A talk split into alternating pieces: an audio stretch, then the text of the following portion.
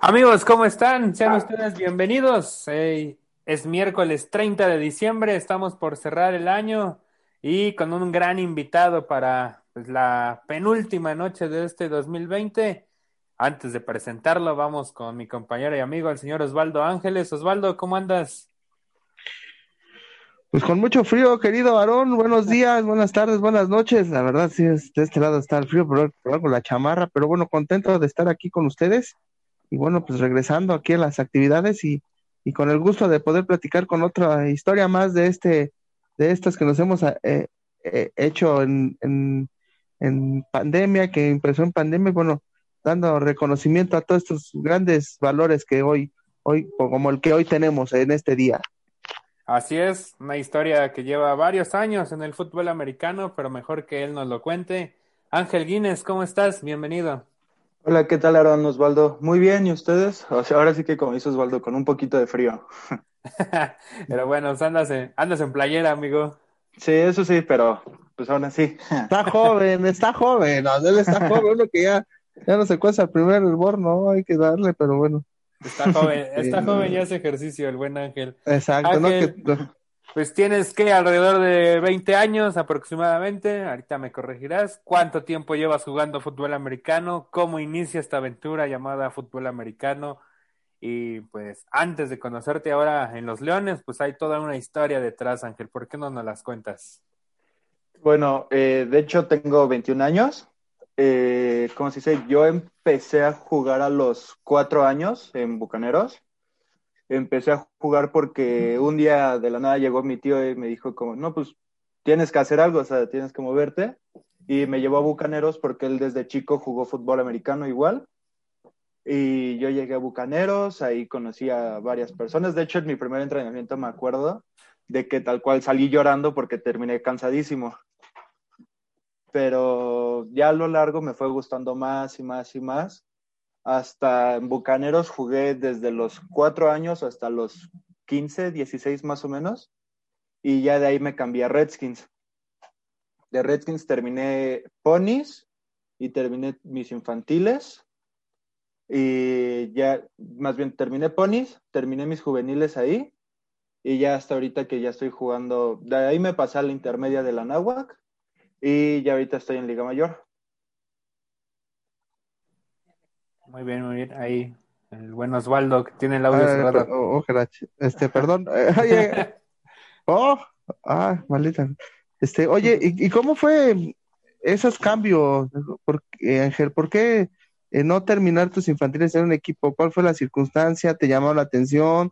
Eh, ¿Qué fue, no? Porque eres de esos casos raros de que pasa en los últimos tiempos de que se va de Bucaneros a Redskins, cuando había pasado en la época más reciente era al revés, pero bueno, cuéntanos cómo fue y, y bueno, después de, de, ese primer entrenamiento en el que saliste llorando a cuando comenzaste a, comencemos con eso, después de ese entrenamiento que llorando a, a ese paso de que, de que te empezó a gustar el americano y ese primer día con cascos y hombreras, ¿cómo fue Ángel? ¿Cómo pasó y cómo se te quedó esa adrenalina aquí en el, en, en, el gusto, ¿no? Para seguir jugando.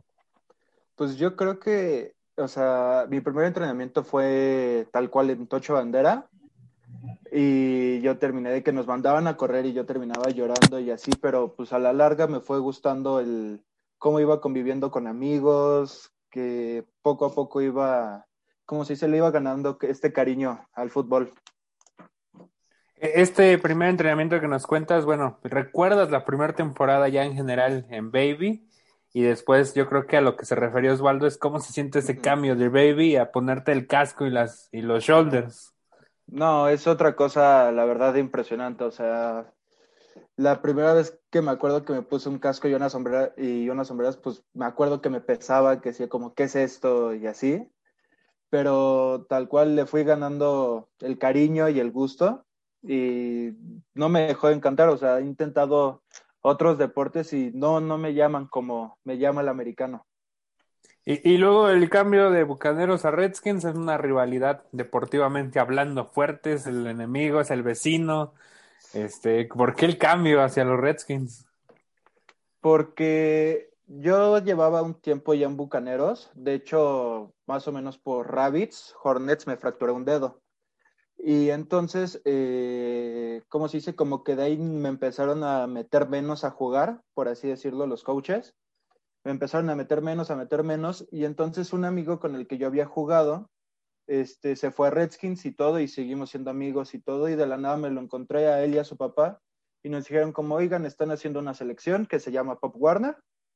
¿Quieres venir? Sí o no, lo están haciendo los coaches de Redskins. Eh, ¿Quieres venir? Y les dije, ok, ¿por qué no? Vamos a intentarlo. Y ya me fui a Pop Warner con ellos y todo. Y la verdad fue una super experiencia, el coach estuvo increíble y dije, ¿qué hago aquí? Me costó el cambio de Bucaneros a Redskins, sí, por mis amistades más que nada. Y ahorita Redskins, o sea, es lo mismo que me dicen varios amigos, me dicen como, oye, es que ¿por qué amas tanto a Redskins? Y es que ellos me dieron las armas y me dejaron, ahora sí que ellos me entrenaron para subir, no como los demás que me tenían tal cual como roster ahí en Bucaneros. Ok. De manera fue, fue, fue diferente. ¿Y, cómo fue entonces eso cuando te tocaba enfrentar a tus excompañeros? ¿Había algunos que te agarraron tirria, unos que hoy los puedes ver y los tienes ahí como amigos?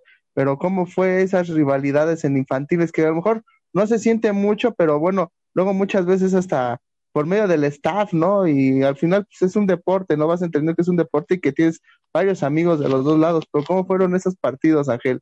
La verdad, o sea, fueron interesantes, la verdad me gustaban mucho, de hecho eran, yo creo que los partidos que más esperaba en la temporada, porque veía a mis amigos de toda la vida que nos llevábamos desde los cuatro años, veía, ¿cómo se dice?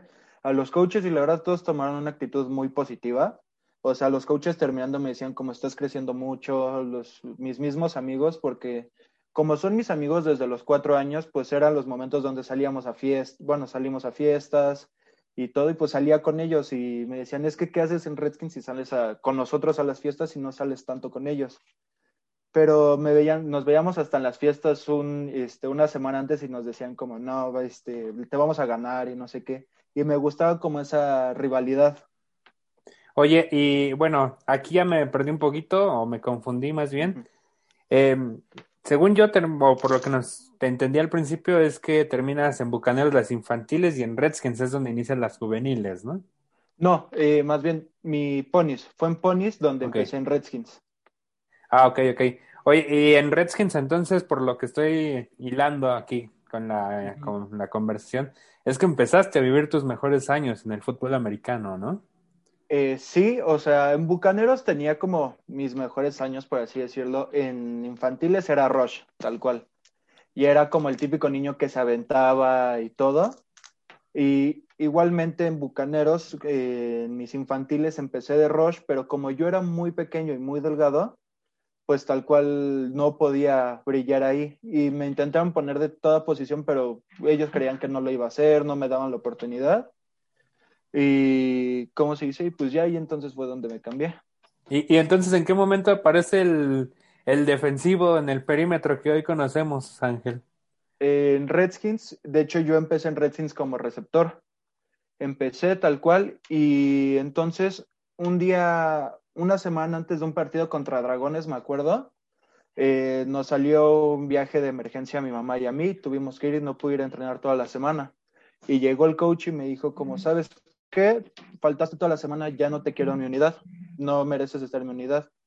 Entonces llegó el coach de perímetro y me dijo, como sabes qué, te quiero aquí, tienes buen tamaño, me interesa. Y ya empecé de safety, empecé a jugar de safety, me fue gustando poco a poco, me fueron probando safety corner, porque nunca había, jugado, había probado todas las posiciones menos esas.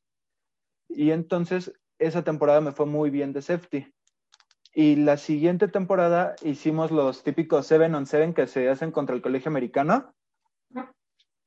Y ahí me probaron de corner, tal cual el coach Agustín López. Ahí me probó de corner y me fue súper bien ese día y me dijo, ¿qué haces jugando de safety? Vente de corner, yo te enseño. Y de ahí yo me seguí, de hecho, todas las bases que tengo sobre el coach Silverio y sobre el coach Agustín. Un viejo conocido tuyo, el coach Agustín, Osvaldo. un, un gran amigo, perdón, ay, esos dedos, eh, un gran amigo, oye, oye Ángel, ¿y cómo fue que, que, que, que, que, te, que te marca, que te marca Agustín López en ese sentido? Porque al final, entonces es el que, el que da, ¿no? Y hoy que lo ves eh, eh, como entrenador de Liga Mayor, ¿qué sientes? ¿Que, que fue el que te dio el, ahora sí que el, el estirón o, o, o la cereza en el pastel de lo que necesitabas? No, pues la verdad le tengo, o sea, lo estimo muchísimo. Es un coach que tal cual me dio todas las bases y siempre me dijo como, es que tienes el talento, tienes el talento, tienes el talento. Y dije, tengo el talento hasta que me lo empecé a creer, fue donde empecé a crecer y el coach Agustín siempre me quiso dar esa oportunidad. Sí, obviamente me metía mis regañizas cuando la regaba y todo, pero siempre me tuvo ahí presente. Y de hecho me acuerdo ahorita la temporada pasada de Liga Mayor que fue mi semifinal y una semana antes jugué contra Burros en temporada regular y nos saludó súper bien y todo. Y la verdad es algo que estimo mucho de él. Y bueno, antes de meternos al tema de, de, Liga Mayor, te toca vivir el renacimiento, por así decirlo, de las juveniles de Redskins, donde empiezan a ser protagonistas, donde empiezan a ganar campeonatos. Tú vives esa generación que es bicampeona y como coach, no me falla el dato, eres tricampeón, ¿no? Sí. Que, cuéntanos acerca de esta generación, porque pues fue un proceso complicado que terminó dando sus frutos, Ángel. Sí. De hecho, o sea, me acuerdo perfectamente de una temporada tal cual que terminamos contra, que la final fue contra Bucaneros y toda la temporada fuimos nada más 27 jugadores.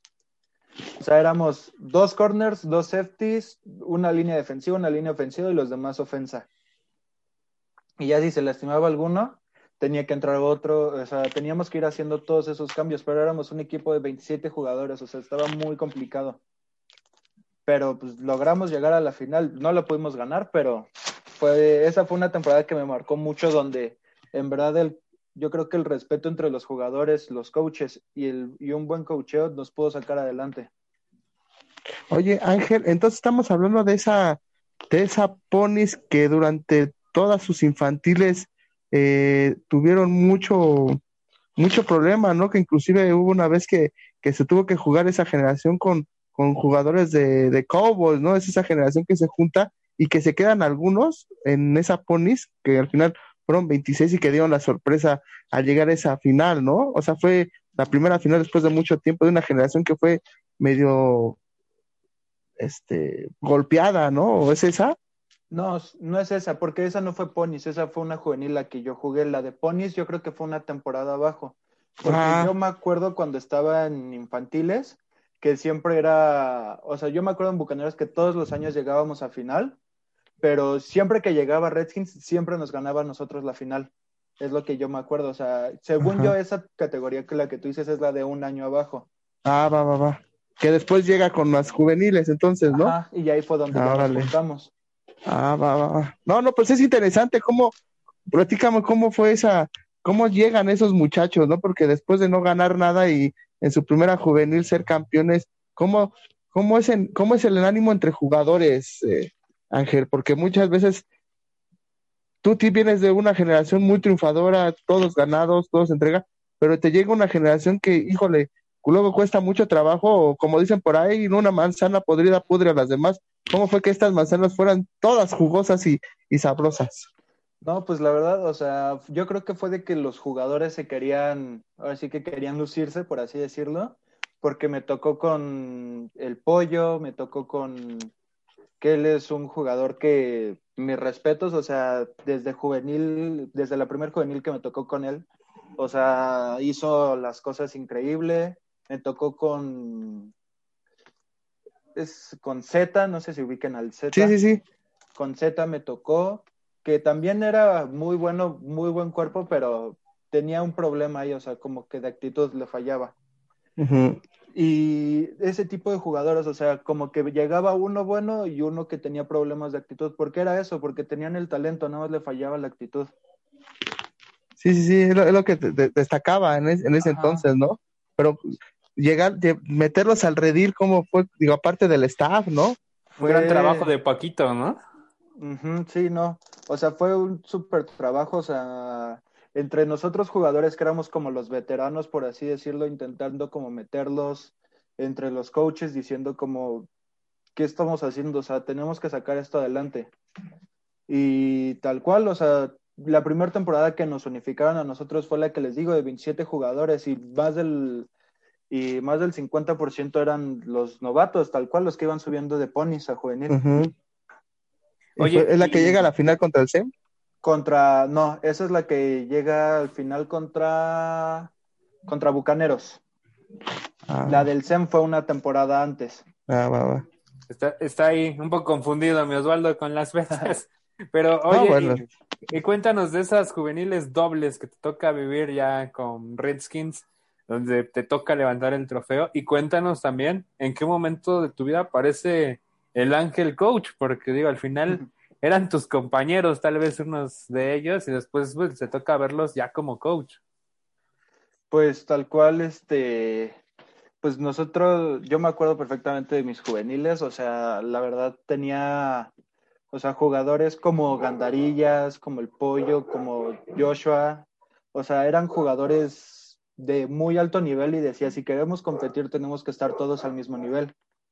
Y tal cual era de que nos ponía el coach Tatanka, nos metía a hacer WOD, el coach Paco nos pedía que llegáramos a tiempo, o sea, lloviera, eh, tronara, lo que sea, teníamos que estar entrenando, ya sea campo, ya sea gimnasio, pero yo creo que todos se nos vio esa temporada con ganas de quedar campeones, esas temporadas, porque tal cual llegamos a finales, una no la pudimos ganar, pero más bien llegamos a tres finales, dos no pudimos ganar y una, la, eh, ¿cómo se dice? Y la última que quedamos campeones.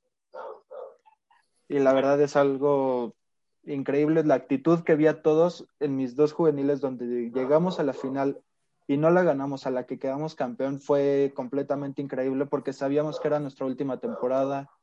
O sea, se vio el amor al equipo. A ver, entonces, ¿con quién te toca ser campeón? Contra. Mm, me, tocó con Gandarillas. ¿Pero contra qué equipo? ¿Contra Escuelas Tecas? Ah, ajá, contra Tecas, contra la UTLA. Ok. Ok, ok. Esa final, bueno, la dominaron ustedes también de principio a fin. No hubo mucho problema en esa final, ¿no? Un poquito, sí. O sea, yo creo que eh, nos costó, más no tuvimos, porque nosotros lo que queríamos ahí era quedar campeones contra Bucaneros.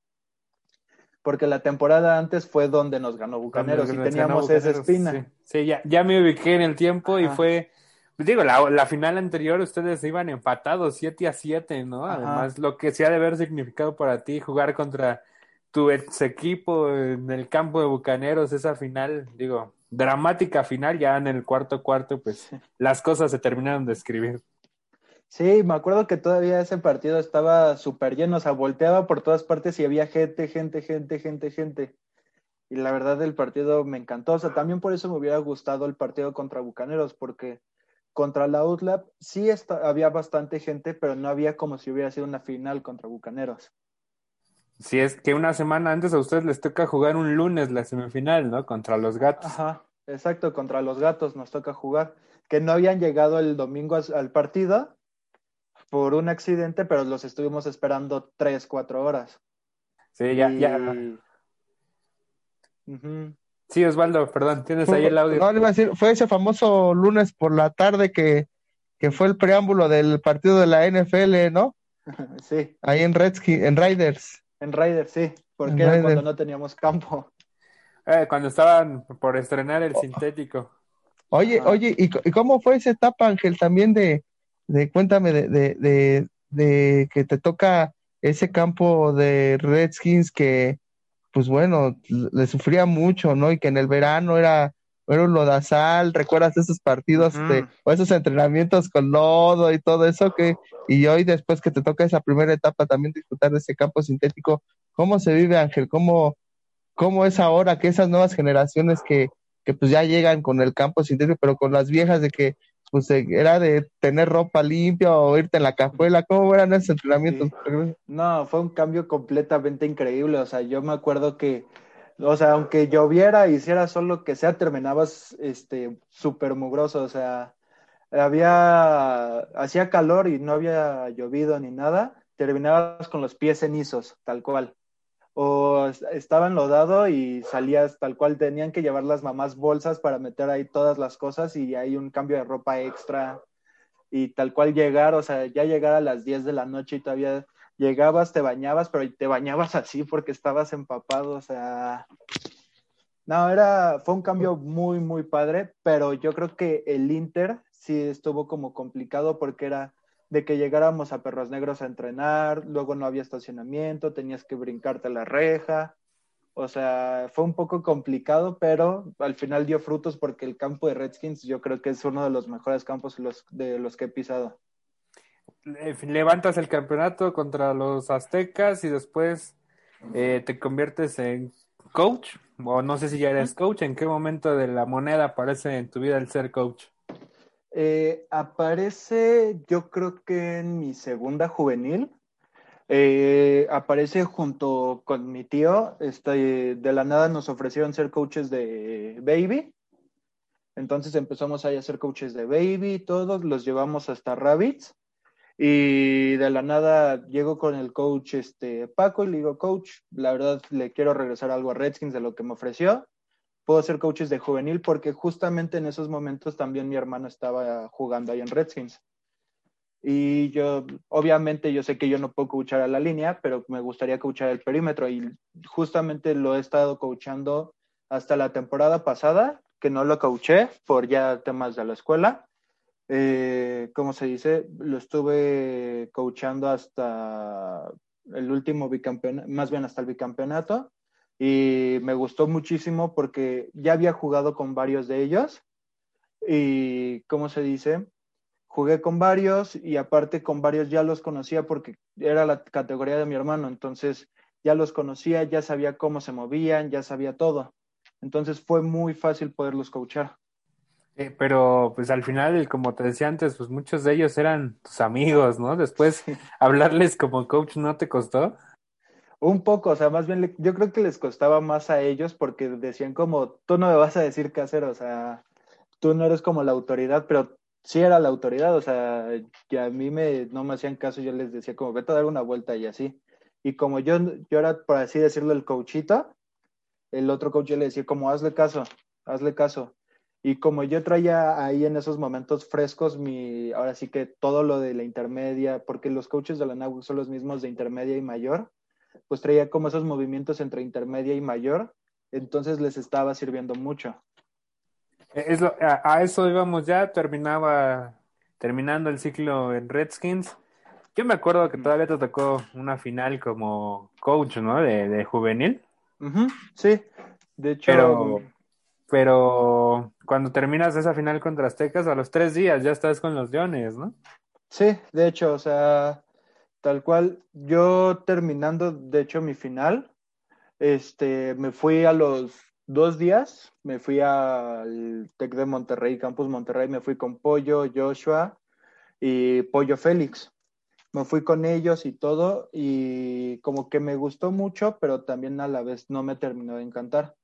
Entonces ya regresando acá, este, yo un día antes tal cual tenía una cena navideña y me dice uno de mis amigos, oye, mañana es la prueba de la náhuac y mis papás me estuvieron diciendo, vente a la náhuac, vamos a probar, vamos a probar.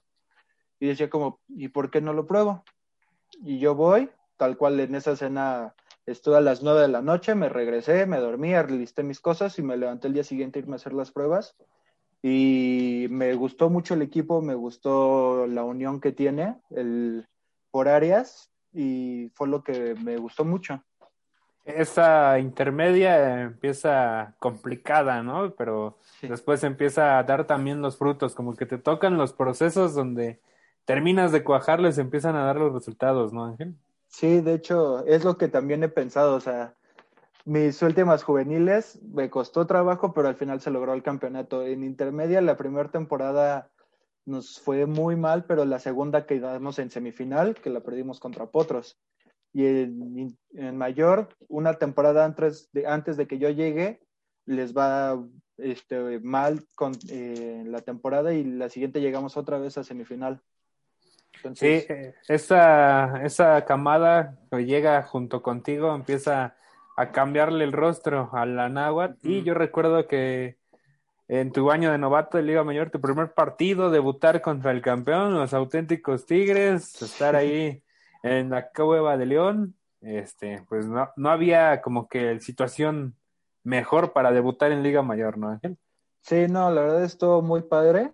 O sea, pues bien dicen, el año de novato no es nada fácil y es muy complicado que confíen en uno, pero me gustó, o sea, me gustó la adrenalina que se sentía ahí, o sea, jugar una, dos, tres, veinte jugadas, o sea, se siente increíble. O sea, como dices, debutar contra el campeón en tu casa y aparte ganar es algo increíble. ¿Y qué pasó al medio tiempo? O sea, no me imagino las palabras de los coaches ahí en ese partido, ¿no? Porque una primera mitad muy, muy para el olvido y de repente en el tercer cuarto le dieron toda la vuelta a la moneda el equipo de los Leones. Sí, la verdad, o sea, te voy a ser sincero, yo siento que en los partidos como que me pierdo al medio tiempo, o sea, pongo atención, me motivo, pero al final se me olvida, o sea, se me baja la adrenalina y se me olvida. Simplemente me acuerdo como que nos dijo que qué estábamos haciendo, tenemos que echarle ganas, porque nosotros tenemos para hacer muchísimas más cosas, o sea, tenemos el equipo para ganar, tenemos el equipo para hacer de absolutamente de todo. Y en esta parte, Ángel, ya, bueno, ya llegamos a tu etapa en Liga Mayor, pero me gustaría saber ¿Con qué te quedas bueno y malo de Bucaneros? ¿Con qué te quedas bueno y malo de Redskins? Y ahorita ya seguimos en el tema de los Leones. Eh, en Bucaneros, bueno y malo, ¿qué me quedo? Lo bueno yo creo que son las amistades y, ¿cómo se dice? El quererle echar ganas para poder salir adelante. ¿Por qué? Porque tal cual tengo amistades desde baby, desde los cuatro años hasta actualmente que ahorita somos mejores amigos y amistades que fui conociendo a lo largo. Eh, como se dice, el echarle ganas, me refiero a que siempre, como mis infantiles normalmente fui un niño de roster, siempre quería echarle más ganas, más ganas, más ganas, más ganas, porque yo era un polo opuesto a mi hermano, porque mi hermano es una persona, siempre fue una persona muy grande y yo siempre fui una persona muy chica. Entonces, él siempre tuvo las puertas abiertas y dije, si él las tiene, ¿por qué yo no? Y le fui luchando, luchando, luchando para salir adelante. Y lo que yo vi ahí tal cual lo que necesitaba era un cambio de equipo. Y ahí fue donde me cambié. Lo malo que me quedo de, de Bucaneros es que siempre he sentido que tiene un pequeño favoritismo hacia algunas personas. Es lo que yo sentía. No sé si ahorita se sigue haciendo, si no, pero la verdad eh, yo creo que es lo único malo que me llevo y lo bueno es mis amistades y el cariño de hacer las cosas. Oye, oye Ángel, está, fíjate que esto que estás diciendo es, pues lo, lo resalto porque pues, me estás diciendo que eres un niño de roster y estamos hablando con alguien que tuvo que haber jugado su segundo año de Liga Mayor. obviamente sabemos qué pasó esto de la pandemia, pero ¿En algún momento pasó por tu mente entonces dejar el americano cuando estabas en Bucaneros? ¿O, o qué le dices a esos niños que van empezando y que, pues como muchos, y me incluyo, teníamos problemas de peso para llegar a los partidos, este, te quedabas tus seis jugadas que eran mis tiempos, no sé, ahorita creo que son siete. O sea, ¿qué le dices a alguien que, que va iniciando y que pues igual tal vez se topa con estas mismas dificultades que tú encontraste? Yo creo que les diría como pónganse sus metas y tal cual hay que salir adelante, hay que seguir luchando, porque luego hay personas que quieren detenerte, o sea, tal cual hay personas que te quieren detener y si tú dejas que ellos te detengan, no lo vas a lograr hacer. Yo me acuerdo siendo coach en partidos donde nos iba mal o empezábamos mal, yo les decía, ¿quiénes de aquí quieren jugar Liga Mayor? Me alzaban dos, tres la mano y tenía diez niños más o menos y les decía como, ¿y por qué todos no quieren jugar Liga Mayor? O sea, todos tienen la oportunidad. Yo soy el claro ejemplo, o sea, los coaches en Bucaneros pusieron 20 niños, ponían 20 niños antes que yo para jugar Liga Mayor. Y ahorita de esos 20 niños, 5 están jugando Liga Mayor. Y yo era de las personas que decían, tú no vas a jugar Liga Mayor. O sea, sí me decían, tú no vas a jugar Liga Mayor. Y aquí estoy y me gusta tal cual no presumírselos, pero me gusta saber de que me están siguiendo, por así decirlo. Y tal cual es eso, o sea, que se planten sus metas y el querer decir, si él puede, ¿por qué yo no? Y si él lo hace bien, ¿por qué yo no lo puedo hacer mejor? Y bueno, pues de, de, Redskins, obviamente yo creo que lo bueno, me vas a decir que los campeonatos, no a menos que me digas ahorita otra cosa, pero venga con los Redskins. Con los Redskins yo creo que me quedo el sí los campeonatos, pero también el aprender a querer mucho a un equipo, o sea, el querer, el querer a los colores.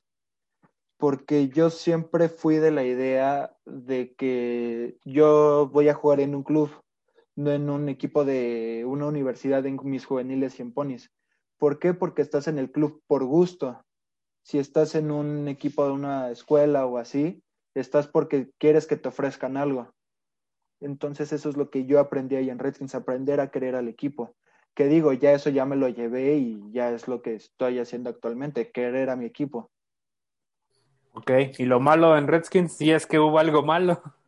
Lo malo, pues, yo creo que nada, porque todo mi tiempo en Redskins lo disfruté, me gustaba, o sea, me gustaban mis caminos para irme a entrenar, me gustaba irme caminando a entrenar, irme en taxi, irme en camión, lo que sea, pero me gustaba ir a entrenar. Muy bien. Oye, y bueno, reitero, antes de meternos ya al tema de los Leones al 100%, creo que fuiste partícipe de que se iniciara una pues, dinastía, por así decirlo, porque ya cuando nosotros visitábamos Redskins y veíamos en el roster el apellido Gines, no sé si se pronuncia así, Gines o Gines, este, pues ya de inmediato visualizábamos primero al chavo de juvenil, que eras tú, después a, a Víctor, si no me falla el otro nombre, pero bueno, era, era una familia entera la que estaba ahí en Redskins, ¿no? Eh, sí, de hecho, no, y este Víctor no juega, quien jugaba, o sea, el que jugaba era un este Maximiliano Villa, pero él dejó de jugar hace mucho tiempo. Nada más éramos, bueno, somos mi hermano y yo los que hemos jugado ahí en Redskins. Pero bueno, arrastraste a toda, a toda la familia, ¿no? A, Redskins, digo. También un honor a esos padres que te llevaban a entrenar, iban a tus partidos y que, como dices tú, de repente no me querían subir por la ropa sucia, ¿no? Sí. Ok, oye, y los llegamos a la parte de tu carrera con los Leones. Ahí no sé si Osvaldo ya esté o. Ok, adelante Osvaldo, perdón.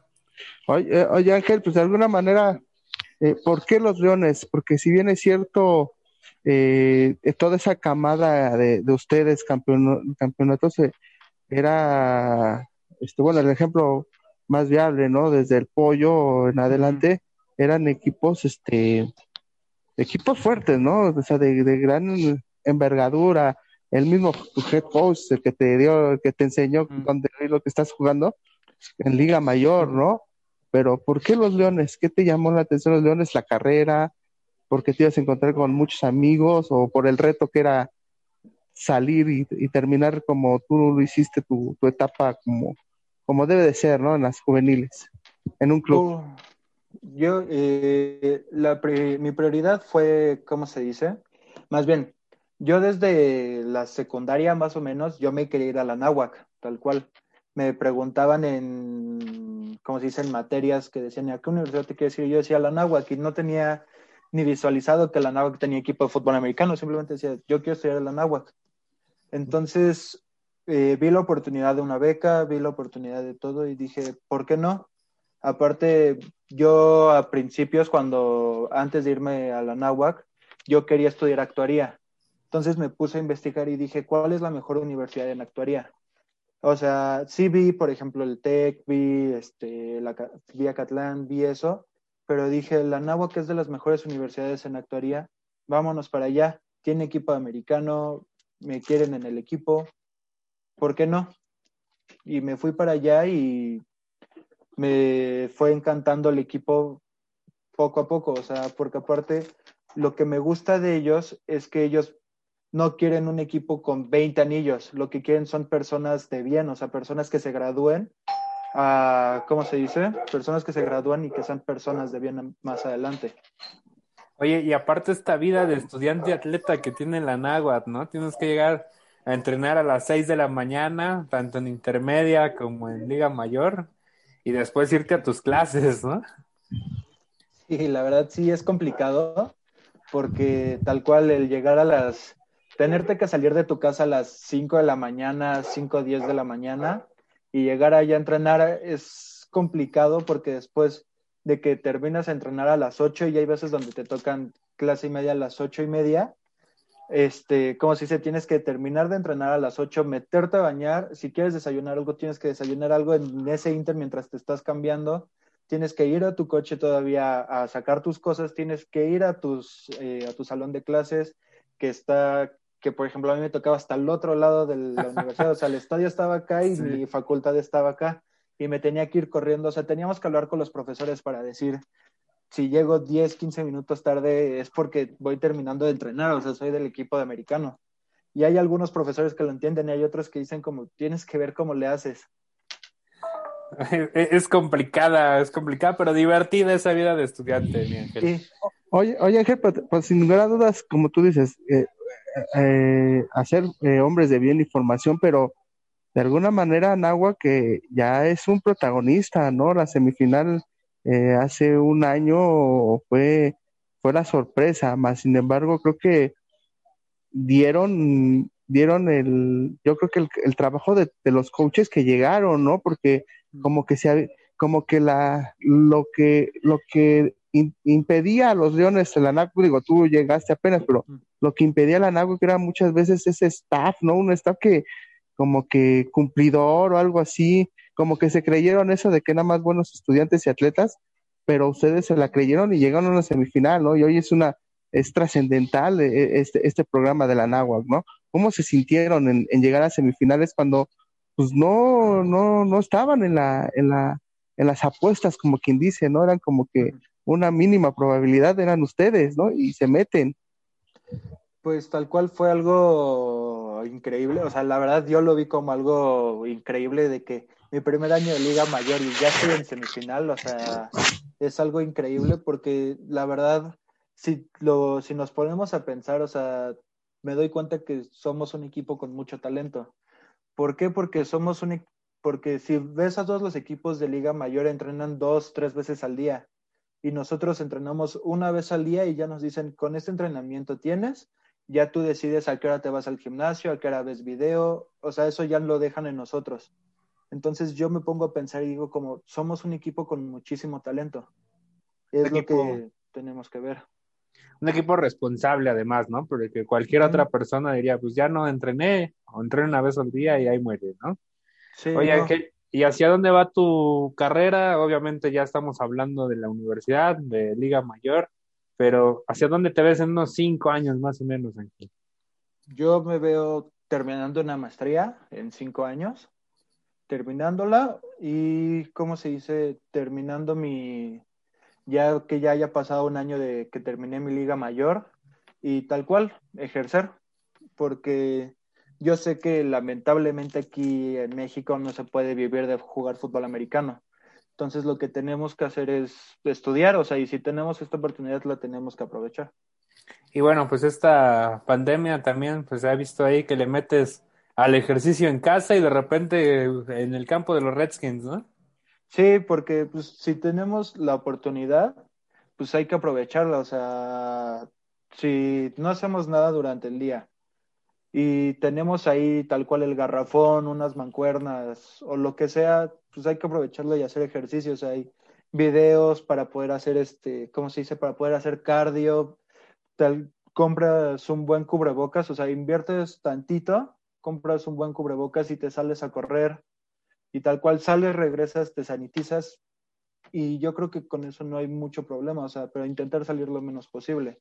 También hace, bueno, ya lo cerraron, pero también estaban los gimnasios abiertos y vas con todas las precauciones y no creo que haya mucho problema. Y ahí también digo, no, no, te agradezco que me des la oportunidad de estar siguiéndote en tus redes sociales, Ángel, pero ya vi que tu hermana Mariana también ya te hizo ahí TikToker y todo esto, ¿eh? sí, también. Pues es algo chistoso también eso de lo de el TikTok. sí, pues también hay que distraerse, ¿no? De todo. Sí, Sí, todo, yo creo que siempre hay que ver como todo el lado positivo, más bien. Todo, todo tiene su lado positivo y hay que encontrarlo, nada más. Ok, ok. Oye, Ángel, y bueno, pues finalmente ya en esta, en este 2020, pues digo, obviamente pasó todo esto de la pandemia y esto, pero ¿qué te quedas en estos tres años con los Leones? Te vuelvo a preguntar, tanto lo bueno como lo malo que has vivido ahorita en esta etapa ya con los Leones de la Náhuatl. Pues yo me quedo con la unión que tenemos el perímetro. Yo creo que es lo que más me gusta, la unión que, que tenemos entre jugadores. Es algo que me encanta porque a pesar de las cosas que pase cada quien, ahí está el uno para el otro. O sea, a mí me pasaron cosas, a Webster le pasaron cosas, a Salvador Minuti le pasaron cosas y ahí estábamos todos. O sea, éramos la, yo creo que éramos la unidad más unida. Porque, y yo con eso me quedo, porque entre jugadores somos muy unidos, nosotros como perímetro. Era, somos pocos, o sea, somos cuatro corners y tres safeties pero los cuatro, los siete, somos muy unidos. Es lo que a mí me gusta. De que terminábamos clases y nos íbamos, como se dice, a departamento de, de uno de los jugadores o tal cual. Veíamos que no teníamos clases los viernes hasta las 12 de la tarde. Es hasta las 12. Ah, ok, vámonos a desayunar al portón que está ahí al lado. O sea, y eso es con lo que yo me quedo. Ok, ¿hay algo malo en los Leones que hayas pasado? Yo creo que por el momento no he encontrado nada malo en los Leones, la verdad. Ok. Y bueno, pues la, la parte final de la entrevista regularmente la hace Osvaldo, pero ahí está teniendo problemas con la con el internet. Ya sabemos que esto de las de las redes a veces no es garantía, pero bueno, Ángel, a ti ya te tocó la parte, digamos, la parte final de, de cuando dos locos llegábamos a Redskins o a alguno de los campos y empezábamos con un iPad, un teléfono a transmitir los juegos. ¿Qué opinión al principio tenías de nosotros y qué nos puedes decir en estos momentos, Ángel? Pues la verdad, a mí me gustaba muchísimo. O sea, el, ¿cómo se dice? Yo me acuerdo perfectamente, por ejemplo, contra Gatos Salvajes. Me acuerdo que intercepté en esa semifinal y me gritaste Ángel Gines Arechiga y yo dije como qué chido, o sea, de que nos están empezando a reconocer, o sea, ya están empezando a transmitir los partidos y eso está muy padre. Bueno, a mí siempre me gustó eso de que los empezaron a transmitir y todo, eso siempre me ha gustado mucho. Y, y, y hoy en día, ¿qué piensas de este par de locos? La verdad, me gusta muchísimo su trabajo, o sea, si no voy a los partidos, me gusta, ¿cómo se dice?, ver las transmisiones y cómo lo narran, cómo todo. Es algo que me gusta mucho porque hasta sientes que estás ahí en el partido. Ok, Ángel. Pues bueno, como, como todos, Ángel, te agradecemos los comentarios que nos haces, te agradecemos el tomar esta, este espacio, el que nos hayas brindado este espacio, casi una hora de tu tiempo. Y bueno, pues también a, a seguírsela pasando bien en estas fiestas, Ángel, con precaución, pero pues, a disfrutar el cierre de año y que sea un gran 2021 para ti, Ángel. Muchas gracias, Aaron y Osvaldo, también por invitarme, por también ustedes tomarse ese tiempo y por haber pensado en mí. Muchas gracias y igualmente para ustedes que tengan felices fiestas. Ahora sí que si se puede con sus seres queridos, qué padre y si no, también hay que cuidarnos la verdad. Hay que cuidarnos. Por algo existe en las redes sociales. Sí, sí, ahí donde te seguimos muy de cerca, Ángel. Y si nos lo permites también, pues me toca dar eh, las menciones comerciales. Esta entrevista es patrocinada por Grace Baby, ropa para bebé, y por Hum Olal, la mejor cochinita pibil. A donde ustedes quieran, cochinita a domicilio, si no tienen que cenar en fin de año, ahí está, pídanla. Ahí aparece en nuestras redes sociales dónde y cómo hacerlo para que pues, sigan pasando un buen domingo o una buena cena de fin de año. Ángel Guinness, muchísimas gracias, feliz año. Muchas bien. gracias, feliz año. Hasta gracias luego. A, a, nombre de Osvaldo Ángeles, que tuvo problemas con el internet, y de Aaron Arango les damos las gracias. Hasta la próxima. Bye.